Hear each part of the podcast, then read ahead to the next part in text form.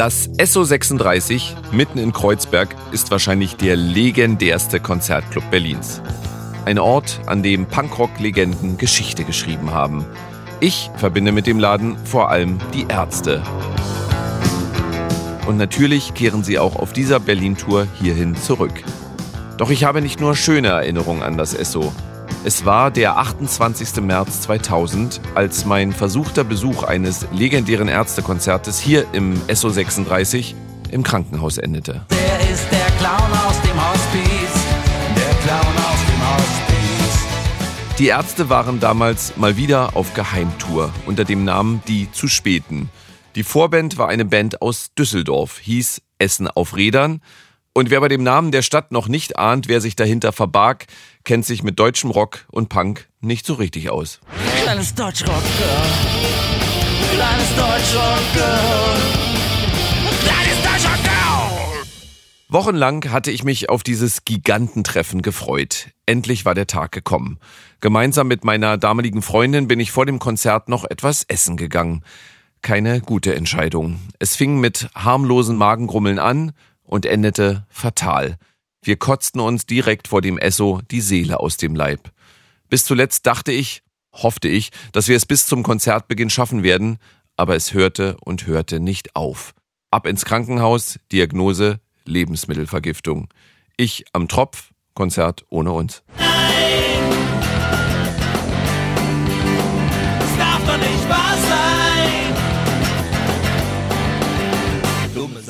Was für ein Desaster, was für eine Enttäuschung. Für mich war dieser Abend definitiv kein Erfolg. Und jetzt entschuldigt bitte diese platte Überleitung. Die Erfolge von Die Ärzte dagegen gingen unaufhörlich weiter. Das Thema Erfolg ist ja fast seit Bandgründung immer wieder Thema in ihren Liedern, aber nie ohne ironischen Unterton.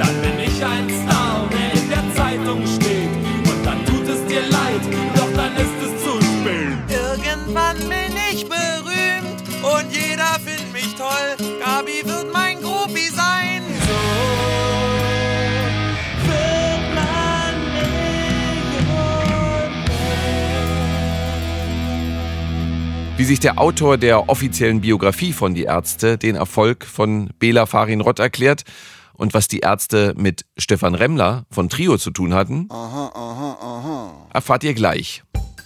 Und es gibt die Antwort auf diese Frage, die Farin Urlaub gleich stellt. Du hast was sehr Interessantes gesagt in einem Podcast von dir, den ich gehört habe. Nämlich, du hättest nie gedacht, dass Westerland nicht auf eins war. Soll ich dir mal was ganz Unfassbares sagen? Oh ja. Diese eine Liebe. 40 Jahre die Ärzte. Ein ARD-Podcast zur Berlin-Tour. Von mir, Marco Seifert. Folge 5. Ich bin reich, reich. Ich bin reich. Ich bin reich. Die Ärzte und ihr Erfolg. Wie es der Zufall will, endet die Parkplatzsuche fürs heutige Konzert im SO36 am Mariannenplatz. Ich fühle mich 20 Jahre zurückversetzt. Damals war der Mariannenplatz voller als bei jeder 1. Mai-Demo. Hier feierten die Ärzte, ich habe es schon mal erwähnt, vor 35.000 Fans den 20. Geburtstag unter einem ärztetypischen Namen. 15 Jahre netto. Okay, wie wär's mit einer Laola von vorne nach hinten? Da haben wir schon wieder eine halbe Stunde rum. Augenblick. Hey! Heute erinnert nichts mehr daran. Ein Brunnen plätschert vor sich hin, drei, vier Menschen sitzen auf Bänken. Es sind nur ein paar Schritte bis zum Heinrichplatz. Hier spielten die Ärzte ihr allererstes Konzert in einem besetzten Haus, dem sogenannten Besetzereck. Einige Punks fühlten sich wohl damals von den Ärztetexten verarscht. Bela sagte mal in einem Interview über dieses erste Konzert, wir sind dort von Punks angemacht worden, weil die unseren Witz nicht verstanden haben. Warum wohl nur? Rakete. Wer weiß, ob ich meine Heimat, die Erde, jemals wiedersehen werde. 40 Jahre ist das her. Heute sind die Ärzte eine der erfolgreichsten Bands Deutschlands und wer außerhalb des Ärzteuniversums steht, könnte auf den ersten Blick sagen, die machen doch so viel falsch. Reden auf der Bühne darüber, dass sie reich sind, brechen Songs mitten im Konzert ab, weil ihnen irgendwas lustig Albernes einfällt und spielen gerade auf dieser Tour einige ihrer größten Hits überhaupt nicht. So sieht doch kein Erfolgsrezept aus. Einer, der es wissen muss, ist Stefan Übelacker. Schließlich ist er Autor der offiziellen Ärztebiografie, das Buch Äh. Noch vor dem Konzert treffe ich ihn in einem Kreuzberger Café. Hi, grüßt euch.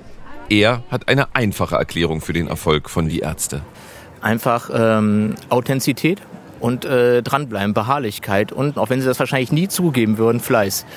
All das sozusagen mitzumachen, sich selbst immer treu zu bleiben und authentisch eben, wie gesagt, zu bleiben, das zahlen dir die Fans einfach irgendwann äh, sozusagen äh, auch wieder heim, dementsprechend halt. Äh, und Während ich Stefan zuhöre, spüre ich schon wieder die Aufregung. Für mich ist es das fünfte Ärztekonzert in sieben Tagen und trotzdem kann ich es kaum erwarten, rechtzeitig zum Einlassbeginn da zu sein. Ich verabschiede mich von Stefan und laufe zum SO36. Hier trennt ein Absperrgitter die jetzt schon rund 200 Meter lange Fanschlange von der Fahrbahn. Ich komme mit einer Frau ins Gespräch, die seit mehr als 20 Jahren Fan von Bela Farinrod ist. Hallo, ich bin Katharina, ich bin 30 Jahre alt und bin Ärztefan seit der dritten Klasse. Und wie erklärst du dir den Erfolg von Die Ärzte?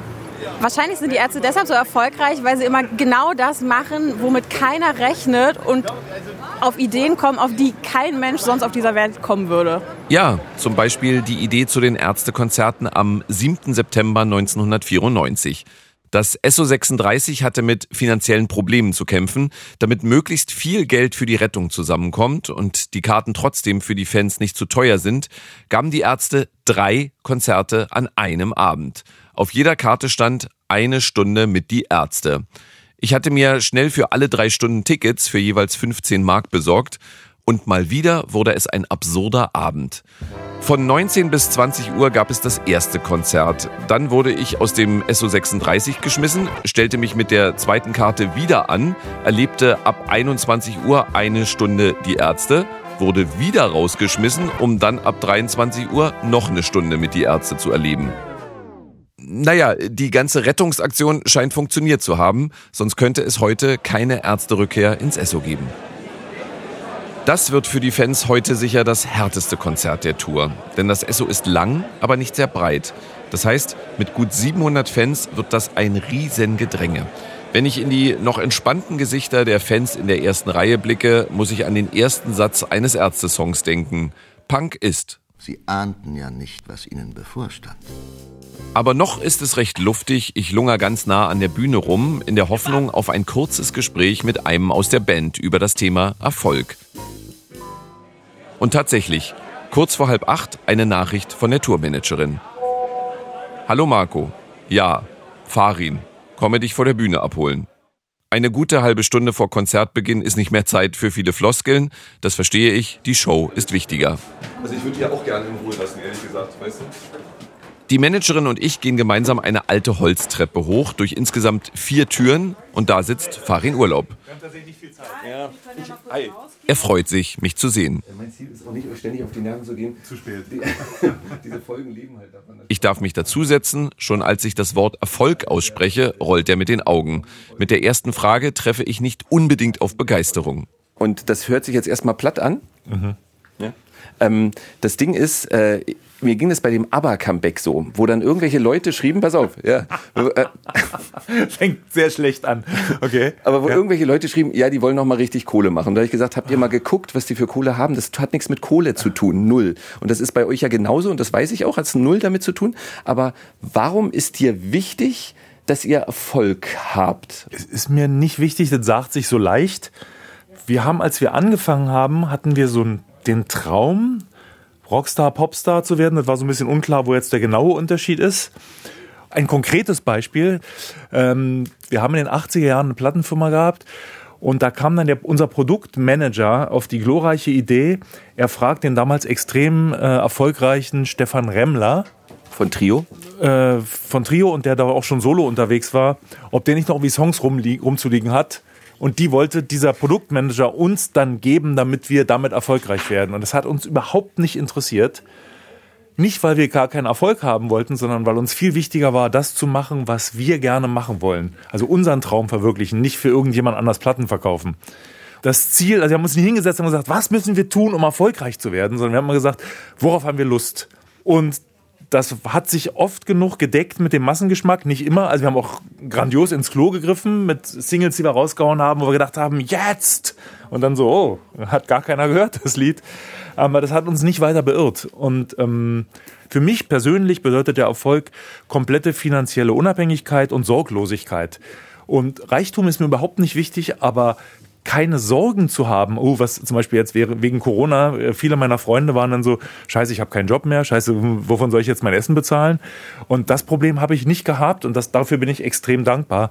Aber auf der Straße erkannt werden ist nie mein Ziel gewesen und finde ich auch heute noch nicht so richtig toll. Aber eine Frage drängt sich auf. Farin Urlaub kennt ja Erfolglosigkeit und war damit nicht glücklich. Nachdem die Ärzte sich aufgelöst hatten, wurde er Teil der Band King Kong, die 1989 gegründet wurde und sich ohne nennenswerten Erfolg 1993 verabschiedete.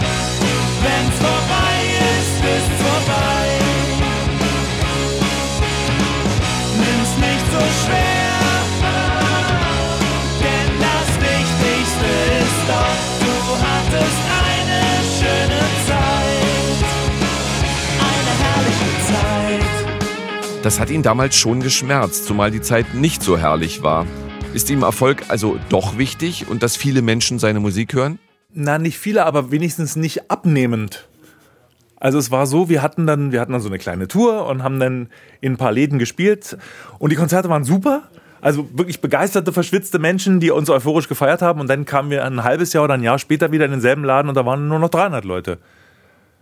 Und wir so, aber wir, wir waren noch gut und es hat denen doch auch gefallen. Das hat uns dann sehr fertig gemacht. Mit den Ärzten war es halt genau umgekehrt.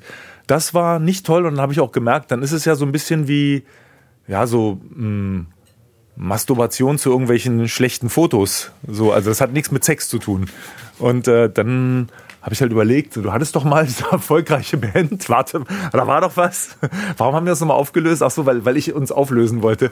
Ja, und dann habe ich halt Bela angebettelt, ob wir nicht weitermachen wollten. Jetzt stelle ich, glaube ich, eine ganz schlechte Frage, die mir um die. Jetzt schon sauer. ähm, ich habe geguckt, ich stelle einfach auf und gehe. Ist in Ordnung? Wäre wär okay. Alles klar. ähm, ich habe äh, ich hab diese Jahreszahl jetzt nicht drauf, aber von euch ging nie ein Album auf Nummer eins und dann ging ein Album auf Nummer eins und ab dann alle Alben. Interessiert dich das wirklich nicht oder ist das dann Freude? Wir sind immer noch erfolgreich. Bedeutet dir das was oder nicht? Also in unserem Umfeld, also hier sitzen jetzt zwei, okay, hier sitzt eigentlich nur eine Leute, die auch in unserem Management äh, zu tun hat. Da ist das so wichtig, da ist man so darauf fixiert, dass wir uns dann so ein bisschen Phantom mitfreuen. So, okay, wir sind jetzt auf der Eins, super. Bela hat's mal schön formuliert. Na toll, jetzt sind wir auf der Eins, jetzt geht's nur noch bergab. also ich kann nicht sagen, dass es mir egal ist, aber ist das wirklich wichtig? Macht es die Musik besser? Macht es die Konzerte geiler? Nee, Du hast was sehr Interessantes gesagt in einem Podcast von dir, den ich gehört habe. Nämlich, du hättest nie gedacht, dass Westerland nicht auf eins war. Soll ich dir mal was ganz Unfassbares sagen? Es gibt ein einziges Lied von all den über, keine Ahnung, viele hundert, die ich geschrieben habe, von dem ich ein bescheidenes Leben führen könnte. Und das ist Westerland. Und das, als wir das rausgebracht haben, war es irgendwann irgendwo auf 30 ich könnte von diesem Lied leben. Also ich würde nicht verhungern, sagen wir so. Ich könnte mir jetzt kein Auto kaufen oder so, aber ich würde ich könnte mit den GEMA-Einnahmen von Westerland könnte ich das Jahr bestreiten, ohne zu verhungern und könnte wahrscheinlich auch noch eine so eine kleine anderthalb Zimmerwohnung davon bezahlen. Nur von diesem einen Lied. Das ist der erfolgreichste Song, den ich je geschrieben habe. Das ist äh, in der GEMA gilt sowas als Evergreen. Ich weiß nicht warum. Also ich habe viel mehr Herzblut in andere Stücke gelegt, aber das ist der eine Song, okay. Wahrscheinlich, wenn ich tot bin und in 80 Jahren sagen die Leute, die Ärzte, ja, Westerland. Dann sage ich so, ah, im Grab so rotier. Ähm, man, also deswegen, diese Eins, was bedeutet die denn wirklich? Nix bedeutet die. Farin muss los, denn gleich beginnt das Heimspiel dieser Tour. Ich gehe zurück ins Publikum. Inzwischen stehen die mehr als 700 Fans alle bis hinten zur Bar dicht gedrängt. Dann der erste Song. Kurz zusammengefasst, es ist ein ununterbrochenes Getobe vom ersten bis zum letzten Lied. Bei meinem fünften Konzert lässt allerdings meine Kondition allmählich nach. Ich lehne mich nach einer Stunde an die Bar. Hier tanzt auch die Barkeeperin. Hi, ich bin Caro und ich arbeite am Tresen im SO36. Das Thema heute ist die Ärzte und ihr Erfolg. Hast du eine Erklärung? Ich habe dich hier gerade tanzen sehen, warum die so einen Erfolg haben? Ja, weil sie mich zum Tanzen bringen. Genau deswegen. Ich glaube einfach, die sind unglaublich witzig, unglaublich charmant und sie haben eine unglaublich geile Interaktivität mit dem Publikum. Jedes Mal bei jeder Show. Und ich war einmal, zweimal hintereinander bei den Ärzten und jede Show ist einfach anders. Das zeigt die Liebe zum Detail. Und wenn wir schon über Erfolg reden, möchte ich von Caro natürlich wissen, bist du denn erfolgreich? Ja, voll. Klar bin ich erfolgreich. Ich arbeite heute hier bei den Ärzten. Erfolgreicher geht gerade gar nicht. Wenn man den Erfolg von die Ärzte in Zahlen messen möchte, laut Wikipedia haben sie mehr als 8 Millionen Tonträger verkauft. 1998 war die Platte 13 ihr erstes Nummer 1 Album, wohl auch dank dieses Songs. Männer sind Schweine. Ja, was soll man machen? Über das gespaltene Verhältnis der Band zu diesem Song haben wir ja bereits in Folge 2 dieses Podcasts gesprochen. Nach dieser Nummer 1 erreichte jedes weitere Studioalbum von Die Ärzte Platz 1 bis heute. Das freut auch die Plattenfirma. Als die Band vor den Zugaben kurz von der Bühne ist, komme ich mit Anja ins Gespräch. Sie hat fast 20 Jahre für die Ärzte-Plattenfirma Hot Action Records gearbeitet, ist also Teil der Erfolgsgeschichte. Wie erklärt sie den anhaltenden Erfolg der drei? Du hast ja jetzt die Zwei-Stunden-Show gesehen. Das Absurde ist ja, dass es nicht nur hier im Esso funktioniert, sondern auch bei Rock am Ring. Und ich glaube, das ist kein Geheimnis, sondern es gibt einfach nicht mehr so eine Band. Die Chemie und äh, der krasse, manchmal so ab, abirdisch schlechte Humor, das, das traut sich sonst keiner. Und ich glaube einfach, die sind so, weiß ich nicht, die haben so Bock drauf, gerade zu spielen und sind so ironisch dabei. Äh, kann man nicht erklären. Ist dann so, ist Chemie. Der Chemiebaukasten auf der Bühne macht noch eine halbe Stunde weiter. Dann ist Schluss für heute. Die Fans sind komplett hinüber. Aber euphorisch. Vielleicht könnte man den Erfolg von Die Ärzte also so zusammenfassen. Drei Typen, die machen, worauf sie Lust haben, denen ihre Witze fast nie peinlich sind, die sich selber nicht ernst nehmen, die tolle Melodien mit hinreißenden Texten erschaffen und am Ende ironisch immer die Klappe ein bisschen zu weit aufreißen. Wir sind die Allerbesten. Im Osten wie im Westen. Vom Pol bis zum Äquator und auch in Ulaanbaatar. Wir sind die Besten. Und spannend ist jeder einzelne der drei Typen.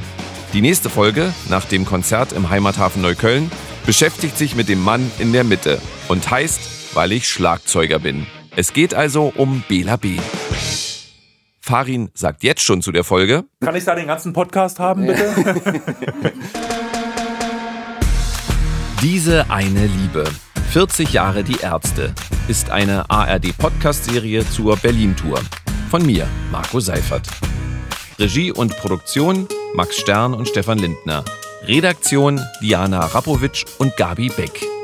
Musik Die Ärzte. Einen schönen guten Abend wieder einmal hier, der alte Sack aus der Nachbarschaft, euer Roadie. Wie hat dir die Rückkehr ins SO 36 von die Ärzte gefallen? Ich war schon oft hier, aber noch nie mit den Ärzten. Aber das letzte Mal, wo ich hier war, da war noch ein Loch hinter der Bühne. Bei Black Flag.